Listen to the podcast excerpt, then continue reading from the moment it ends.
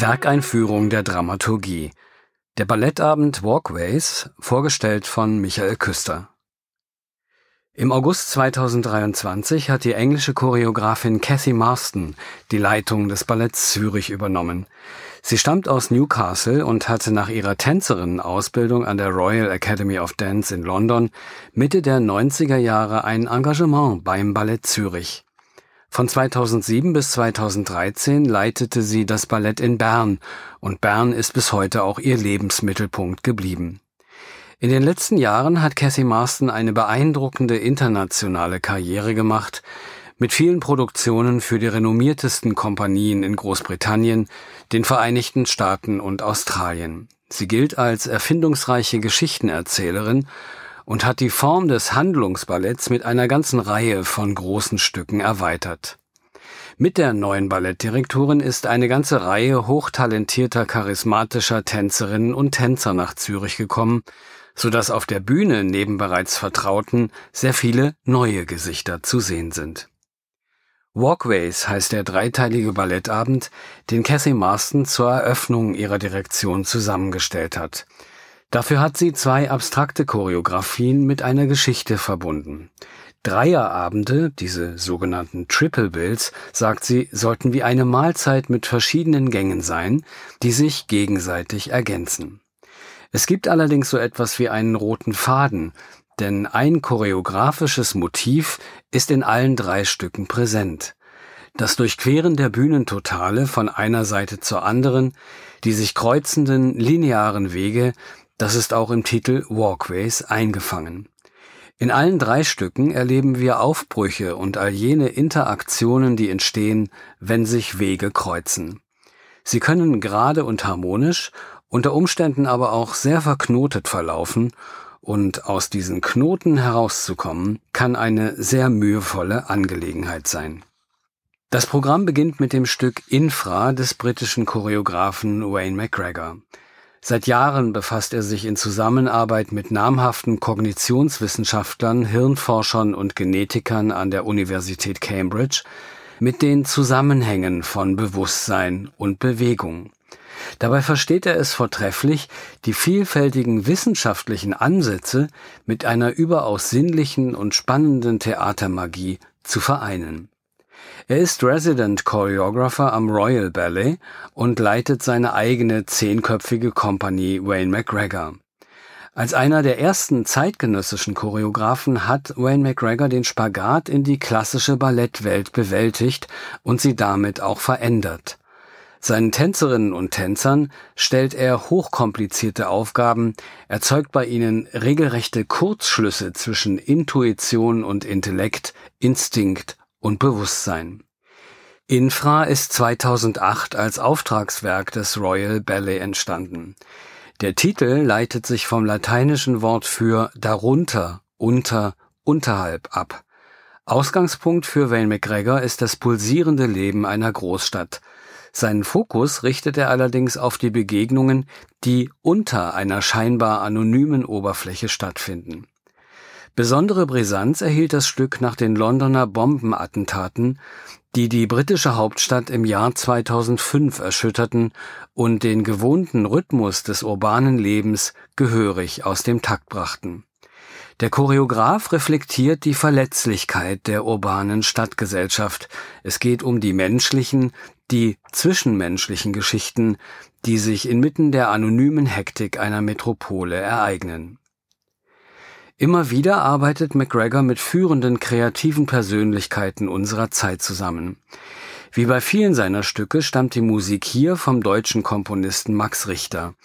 Es ist eine Mischung von streicherdominierten, sehr melodiebetonten Passagen und dem Geräusch eines über weite Strecken hochfrequenten Rauschens. Mit von der Partie bei Infra war auch der englische Maler, Bildhauer und Videokünstler Julian Opie. Sein Bühnenbild zu Infra wird bestimmt von einem LED-Screen, der sich über die gesamte Breite der Bühne erstreckt. Darauf zu sehen sind in einem hypnotisierenden Fluss Opis schreitende Figuren. Diese LED-Animationen treten in einen beziehungsreichen Dialog mit den zwölf Tänzerinnen und Tänzern, die sich unter der Leinwand in einer Vielzahl von Soli, Duetten und Ensembles zusammenfinden. Charakteristisch für Wayne McGregors Stil sind kantige, überstreckte Bewegungen, ins Endlose gehobene Gliedmaßen, verschraubte Körper, verquere Rotationen von Hüfte und Kopf. Die einzelnen Körperteile strecken sich gleichzeitig in unterschiedlichste Richtungen und wirken dabei roboterartig, poetisch und pflanzenhaft. Das Ballett enthält viele ergreifende Momente. Sechs Paare tanzen Duette in sechs Lichtquadraten und eine Menschenmenge drängt sich über die Bühne, ohne vom privaten Kummer einer einzelnen Frau Notiz zu nehmen. Fast am Ende sind alle verschwunden, die lebendigen Passanten und ihre LED-Pendants auf der Leinwand.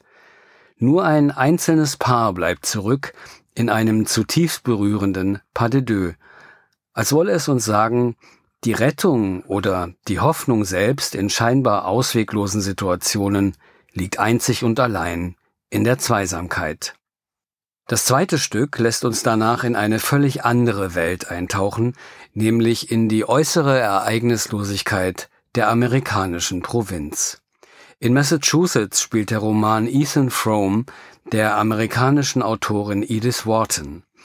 Er war die Vorlage für das Ballett Snowblind, das Cathy Marston 2018 für das San Francisco Ballet kreiert hat.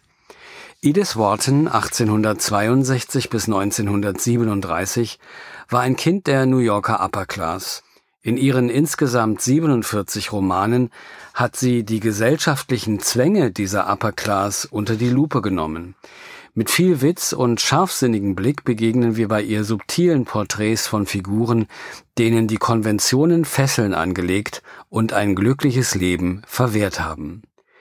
In Snowblind ist es der Farmer Ethan Frome. Er lebt in einer unglücklichen Ehe mit seiner hypochondrischen Frau Sina. Im Haushalt hilft Sinas junge Cousine Matty und zwischen Ethan und Matty entwickelt sich eine zarte gegenseitige Anziehung. Ethan wird klar, wie viel ihm in seinem Leben und in seiner Ehe fehlt. Sina hingegen lässt keine Gelegenheit aus, um Matty das Leben schwer zu machen. Als sie Zeugin eines intimen Moments zwischen Ethan und Matty wird, wirft sie Matty aus dem Haus.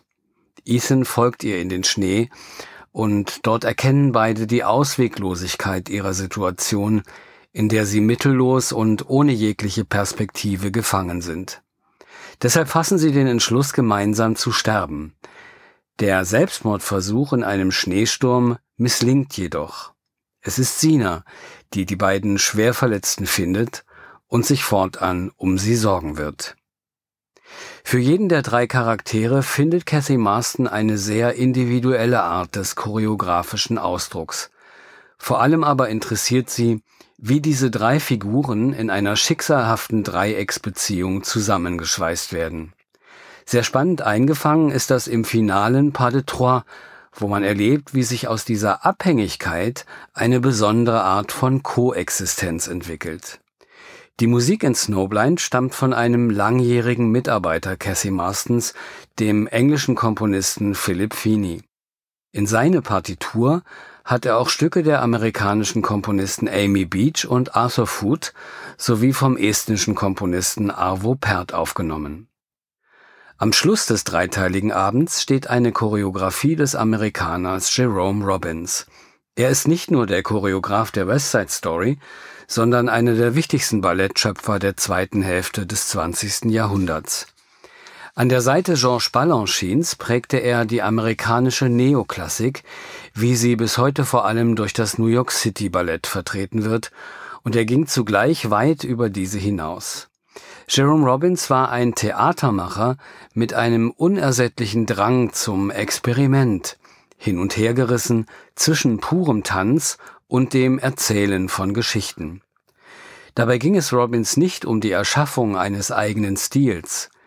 In seinen Kreationen machte er sich die klassische Balletttechnik ebenso zunutze wie die expressive Körperlichkeit des Modern Dance, die Nonchalance schlichter Alltagsbewegungen, die Rauheit des Slangs der Straße oder den Drive der amerikanischen Unterhaltungskultur. Sein ganz und gar in New York verankertes Leben war ein Spagat zwischen Musical und Ballett, zwischen Broadway und New York City Ballett. Erwähnen muss man allerdings auch, dass der Perfektionist Jerome Robbins mit vielen seiner Tänzerinnen und Tänzer nicht besonders fein umgegangen ist. Er war ein derartiger Perfektionist, dass er für die maximale Qualität seiner Werke Menschen quälen konnte.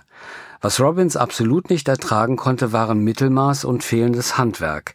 Ich finde, dass jemand, der das Theater nicht wie ein Wahnsinniger liebt, hier nicht sein sollte. Die Glass Pieces sind 1983 für das New York City Ballett entstanden und die 80er Jahre hört und sieht man dem Stück auch an. Das hat aus heutiger Sicht doch einen deutlichen Retro-Touch. Gleich im ersten Teil fühlt man sich augenblicklich auf den Times Square oder in die Central Station versetzt. Minimal Music von Philip Glass bildet den musikalischen Hintergrund. Damit hat der Komponist in den letzten 50 Jahren eine Weltkarriere gemacht. Jerome Robbins verwendet zwei Sätze aus den kammermusikalischen Glassworks von 1982, Rubric und Facades, sowie einen Ausschnitt aus der Philip Glass Oper Echnaton. Dynamik, Rhythmus und Impuls sind die entscheidenden Elemente dieser Choreografie. Robbins greift nicht nur das Stadttreiben und die Stadtbewegungen generell auf, sondern er thematisiert auch das Verhältnis von Raum und Zeit.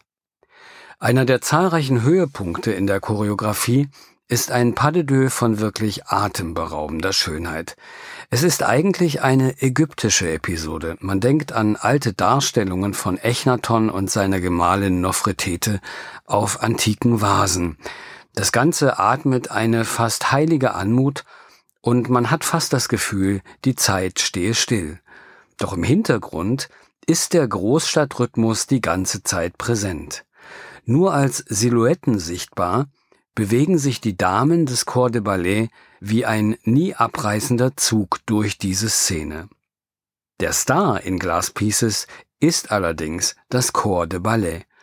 Und da vergisst man, dass es sich um eine 40 Jahre alte Choreografie handelt, weil wir auf der Bühne lebendige Menschen und keine Abziehbilder aus einer fernen Vergangenheit sehen.